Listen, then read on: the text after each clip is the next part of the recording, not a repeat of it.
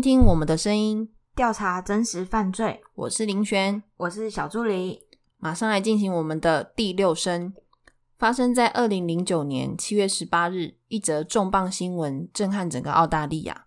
从中国广州移民的一家五口惨遭灭门杀害。当时，一名十五岁的少女林俊，她正在参加学校举办为期一周的游学之旅。这一天，她划手机打开脸书的时候。被一堆留言给吓到了，大家都在问林俊：“你还好吗？”还说：“林俊，你要坚强啊！”他当时非常纳闷，还不清楚发生了什么事情。点开好友发给他的一条新闻连结，内容提到一家五口全被杀害，而这新闻图片里面的房子啊，正是他再熟悉不过的家了。他当时正开心的在外地游学，一下子从天堂掉到地狱。他从这一天起。变成林家唯一的幸存者。林俊在事后有说到，他觉得非常后悔。他要去游学的当天，林俊的爸爸林敏开车载他到机场。他说那一天他看同学们出发前都有跟他们的家人互相拥抱道别。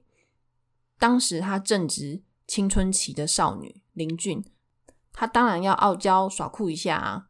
他想，哎，只是去一个礼拜而已。他们也太夸张了吧！就酷酷的跟爸爸说再见了。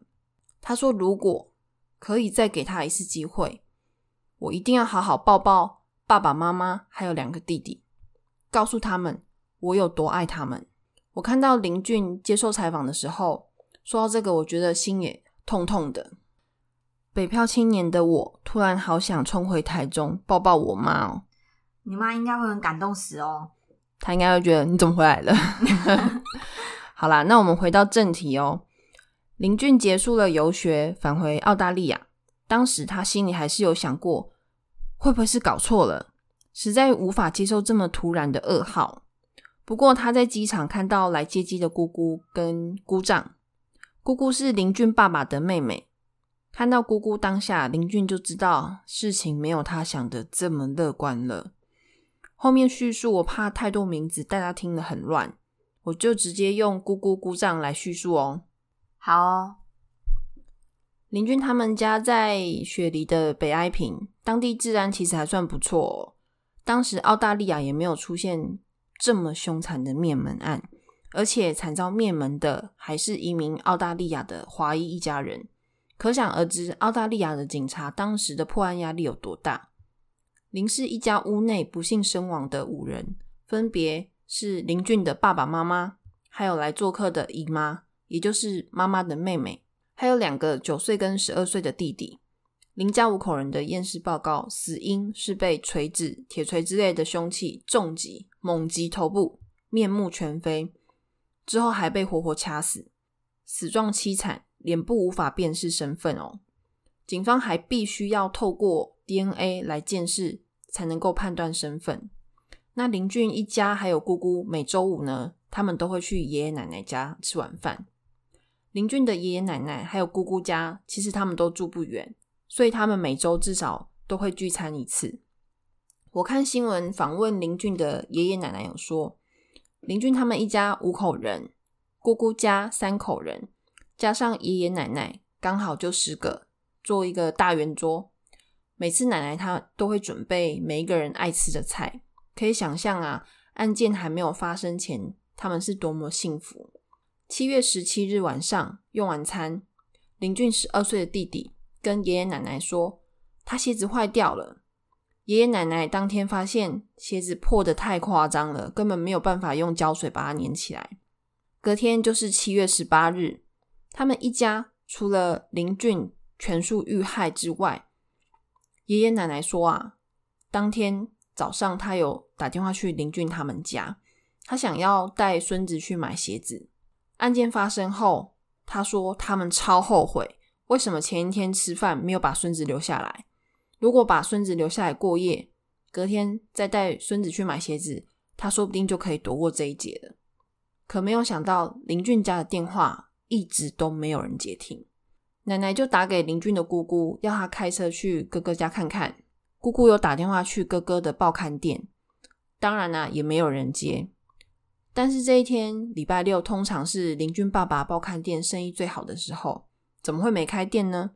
于是林俊的姑姑跟姑丈啊，他们就立刻开车去哥哥家关心。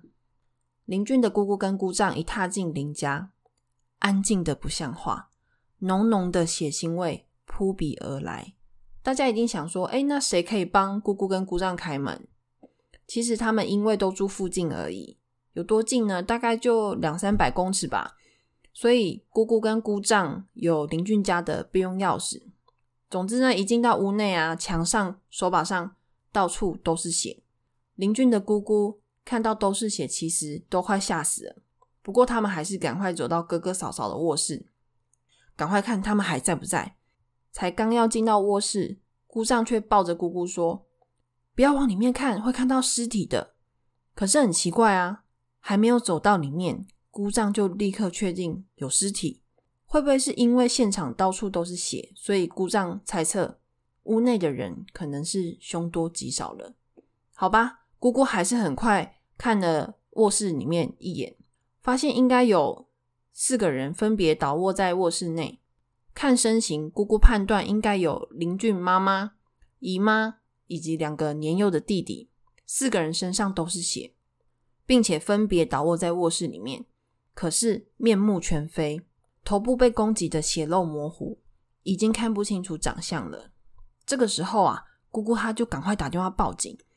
在电话那头，林俊姑姑惊慌失措的说：“这边到处都是血啊！我哥哥家遭受了攻击，我想他们应该都遇害了。”大家可能不知道，林俊的姑丈啊，谢连兵还没有移民澳洲前呢，他是一个一名呃耳鼻喉科医生，但是他却跟正在报警的老婆说。我先去把爸爸妈妈再过来，也就是林俊的爷爷奶奶。可是不对啊，他不是医生吗？嗯，感觉应该是要先去看看他们亲人是不是真的都没有呼吸才对吧？对啊，可是姑姑还没有挂上报警电话，警察也有听到林俊姑姑用广东话求自己的老公不要离开她旁边。她还跟她老公说：“我比你更害怕，留下来不要走啊！”但是姑丈却一直坚持要去载林俊的爷爷奶奶过来现场。他为什么不带他老婆一起去就好了？谁知道他在想什么？他就是很坚持要自己去啊！所以呢，呃，这也是后面澳洲警察会怀疑他的其中一点。该不会他也计划要去杀了爷爷奶奶吧？后面听下去你就知道了。而且他也没有想过，如果凶手还没有离开怎么办？林俊姑姑不是还留在现场吗？那他不就会有危险？还是在这种情况下，大家都会乱成一团？连一个受过专业训练的医生，应该是先去检查生命真相，医生该有的 SOP 都不见了。还有，至少也要保护老婆安全吧？那么，这个这么神经大条的姑丈名字，我再跟大家说一下哦，他叫谢连兵。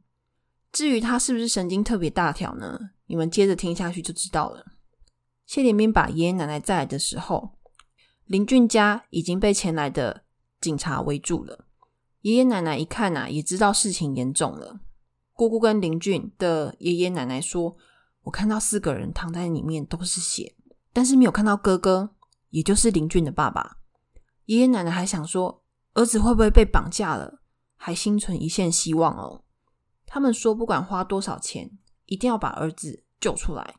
可是谢连兵却跟警察说，他看到的是五具尸体。他还跟林俊的爷爷奶奶说，他们可以收养林俊啊。可是这就奇怪了，他老婆说，他看到的是四具尸体。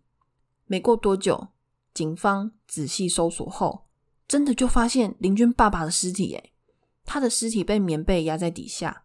没有掀开棉被，只是看一眼的话，应该是看不出来的。那谢连兵他是怎么发现的呢？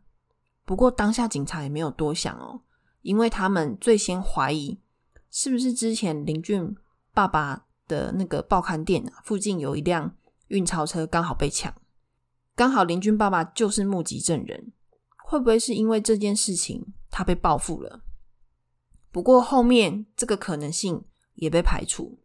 案件发生后，林俊的姑姑还有姑丈都有一起上电视，恳求社会大众提供线索，早日将凶手绳之以法。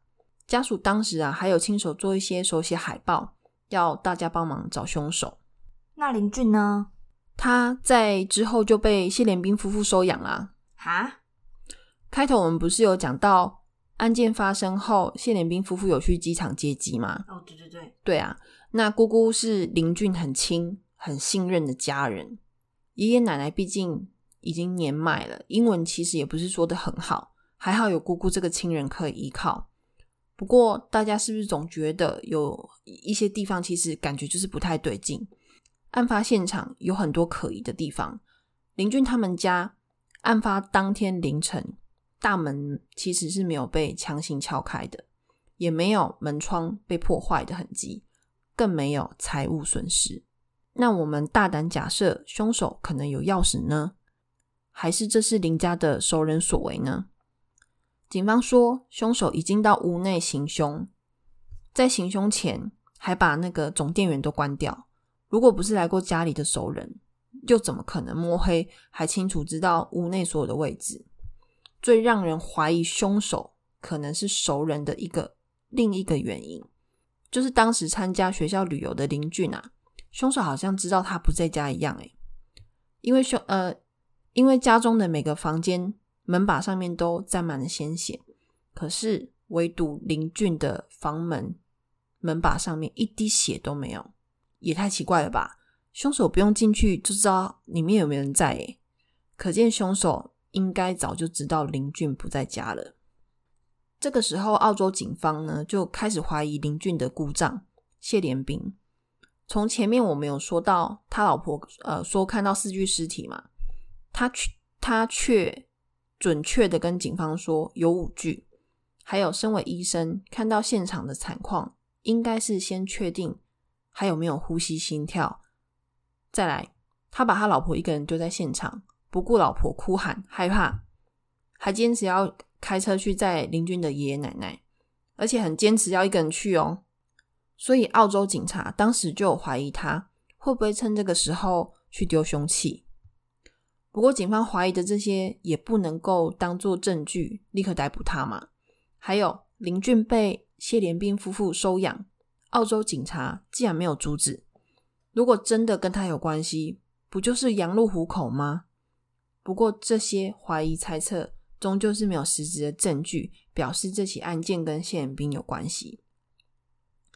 在案发后，林俊住在谢衍兵家，他是不是有得到妥善照顾呢？想当然也知道不可能会有啦。我想哈，姑姑应该是对林俊还不错。但是当年已经十五岁的林俊，他其实长得已经亭亭玉立了。我看新闻报道有访问到林俊的高中女校长，她说有一次她看到谢连兵来学校找林俊，校长回去跟她老公说，她觉得谢连兵看起来就不是什么好人呢。他讲话很大声，跟林俊都讲中文，所以不知道谢连兵是在讲什么，而且他靠林俊很近哦。然后林俊一边听着谢衍兵讲话，一边低头默默哭泣，好像林俊在勉强同意一些什么事情。校长说他有一种直觉，谢连兵应该不是什么好人。我只能说这个校长是先知。这个校长其实在林俊往后人生有非常大的帮助，他给林俊支持，给他鼓励，甚至还说以后林俊结婚，他希望自己一定要去现场祝福。据说爷爷奶奶在案发后啊，有去谢连兵家住上一个多月吧。有一次，林俊的爷爷晚上起来上厕所，他发现谢连兵就站在林俊的门口，并一直往林俊的房间里面看。之后，谢连兵发现了林俊的爷爷，吓了一跳，就赶快走掉了。我只能说，有女儿的真的要顾好啊，当然儿子也一样啦。有时候你会不知道，你最亲的人反而伤你最深。只不过这些大人完全低估了人性，一点警觉性都没有。自从林俊住进了谢连兵家中，他的噩梦才要开始。谢连兵自从收养了林俊之后，时常会偷偷跑到林俊的房间性侵他。林俊为了姑姑，他一再的隐忍不说。他觉得自己已经失去父母了，姑姑是他唯一的亲人，唯一的靠山。被性侵的事情，他谁都不敢讲。谢连兵似乎是知道林俊不肯说出去，他根本没有在怕的啦。有一些新闻报道啊，更指出谢连兵的受刑更高达一周四次，而且更夸张的，还有就是在案发后，谢连兵不是有去机场接林俊吗？当天谢连兵就猥亵他，这有点太夸张喽！怎么会有这么不要脸的人啊？超级死不要脸的，怎么会让他收养啦？真的是气死呢！直到有一天，澳洲警方啊打电话给林俊，警察告诉林俊呢，他可能会有危险，因为他们怀疑谢连兵很有可能就是杀害林家五口人的凶手，叫他赶快搬走。而且警察早就在他们家中偷偷装监视器哦，也有录到谢连兵在林俊写作业的时候，手搭着林俊的肩膀。当时警察就觉得不太对劲啊，可是警察还故意告诉谢连兵的太太。他们有查到凶手穿的鞋子是一双亚瑟士的运动鞋，这么刚好谢连兵他就有一双哦，而且他老婆告诉谢连兵后，他就把亚瑟士的鞋盒泡水。我在想，鞋子应该是作案后有沾到血迹，早就丢了啦。那剩下的鞋盒，他就用剪刀剪碎，然后丢进马桶冲走。没有鬼的话，干嘛这样做？对不对？之后，林俊有告诉警方，谢延斌在他父母还在的时候，谢延斌就曾经猥亵过他哦。搬去姑姑家后呢，他对林俊更肆无忌惮的侵犯，啊，真的是会气死！要再讲一次啊，怎么澳洲警方会让他收养啊？十个月后，警方搜索谢延斌的家，在他家中的车库发现有一滴极小的血迹。DNA 检测后发现，这一滴血上面有林家遇害四个人的血。那动机呢？凶手如果是谢连兵，他的动机又是什么？我们前面有说到，谢连兵以前在中国是医生嘛，之后到澳洲，因为中国的医师执照也没有办法在澳洲使用啊，所以也不可能继续当医生。当时谢连兵在澳洲也有开一间餐厅，但是经营不善，也倒了。谢连兵夫妇俩呢，之后也没有工作，只是有时候会去林俊爸爸的报刊店帮忙。林俊的爷爷奶奶也时常会拿谢连兵跟自己的儿子比较，所以谢连兵嫉妒林敏一家的生活，决定痛下杀手。不过这些谢连兵太太拒绝承认父母有拿哥哥跟自己老公做比较。还有谢连兵想好了，如果林敏一家全死了，剩下的遗产。将会由林家孤女林俊继承，因为他当时没有满十八岁，他只要收养林俊，身为监护人的他就可以挪用林敏一家的财产。再来最可恶的动机就是得到林俊。谢延兵收养林俊后，就有更多的机会可以对他伸出魔爪。当林俊亲口证实他的确被姑丈性侵，不过谢延兵被抓后，他老婆坚决否认。谢延兵是杀害哥哥一家的凶手。他老婆还说，林俊到他们家的时候，都是我这个做姑姑的陪他一起睡觉。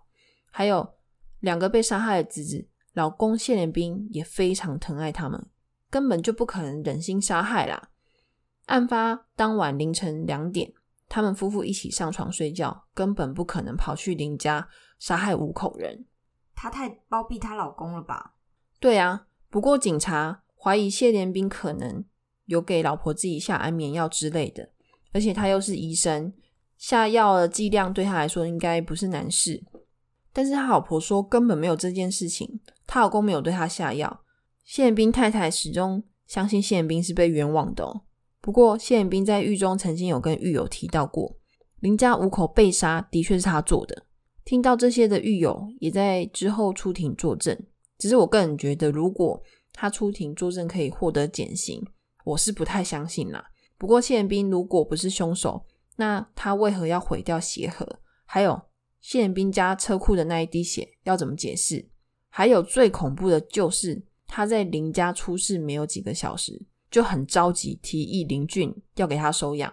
他存的是什么心？不就是为了自己以后可以轻易得到林俊吗？但是这个案件凶器没有找到。并没有直接证据证明谢连兵就是凶手。有一些报道有指出一些疑点，他们觉得谢连兵是无辜的，让听众听听不同的声音。疑点有我们之前说到亚瑟士鞋盒在案发九个月后都没有销毁。谢连斌听到凶手是穿亚瑟士球鞋犯案，才在九个月后销毁这一点，似乎有点拖得太久。怎么会在九个多月后才想要湮灭证据？还有在车库发现的那一滴血，有四个被害人的 DNA。谢延斌的呃律师有说，他们家的车库林家常年都会进进出出的，这一滴血量连再次测试的机会都没有办法，怎么作为凶案证据？而且谢延斌始终都称自己是无辜的，他并没有杀害林家五口人。谢延斌妻子也不断的替老公谢连斌上诉，案子审理了十二年，终于在二零二一画上句号。谢延斌上诉失败，杀害五名亲戚的罪名成立，判处五项终身监禁。我看一些新闻有说到谢延斌他老婆为了这个案子啊，也没有再跟自己的父母联络，还有林俊也是一样哦。他们在法庭上连一句话都没有说。林俊的爷爷奶奶希望自己的女儿有一天能够清醒，能够明白。当年十五岁的林俊，他现在应该也二六二七岁了吧？他也大学毕业，学会开车，找到工作，还养了小狗。他说：“狗会永远爱他。他养狗这个决定是他一生最正确的决定了。”那我们也祝福林俊以后的生活。说到狗。小助理家的喜乐，改天要不要带来一起录音呢？猫老板都还没有看过喜乐诶可是喜乐太胖了啦，我带不过来。我可以分享在 IG 给你，还有给大家看啊。那今天第六声讲完了，接下来进入小助理小故事时间。好啦，上次分享的小故事，我没想到竟然可以这么快就被更新了。多亏近期的鲑鱼之乱，让全台名字最长的人竟然只维持了约一两个月的关注就被篡位了。先是被四十个字的某某某某鲑鱼，隔天再被五十几个字的某某某鲑鱼抢走了这头衔。林璇，你会想知道是什么鲑鱼名吗？哦，你现在说的是又有更多名字的？对啊，上次我们不是分享了一个二十五个字全台名字最长的人？然后没想到现在立马就被篡位了。那那那他你说四十个字，因为我怕听众不知道我们上次上一集他如果没听，他可能听不懂。我们上一集说到是二十五个字嘛，那这一次他变成四十个字。对啊，这次我们台南有一个朋友，他是用了四十个字的名字，对，然后他的名字啊，我念给你听哦。好，他叫李。龟龟龟龟龟鱼，算了啦，我想的好累，随便啦。这样的，它是搭配的是九个龟，然后跟二十个鱼，然后这样子。龟龟龟龟龟九个，然后鱼二十个，然后不同的同音不同字组成的名四十几个字。我觉得这样都合法哦，四十几个字都合法。好像听说五十个字可以在格格子框框内。哦。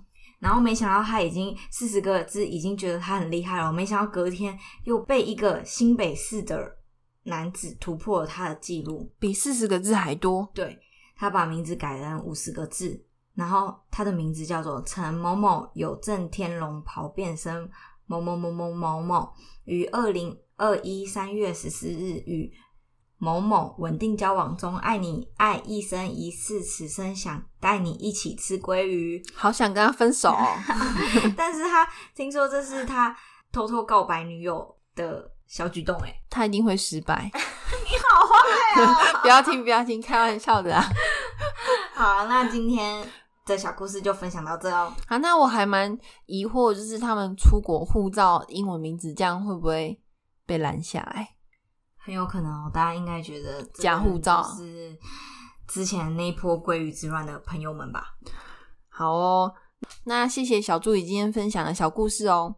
那我们请小助理讲一下我们的社群软体，大家可以在 IG 搜寻 LX 一零九零七零四，或是搜寻生命调查，就可以看得到我们哦。对了。大家对生命调查如果还喜欢的话，记得帮我们留下五星评论，拜托大家喽！那我们第七声见，拜拜，拜拜。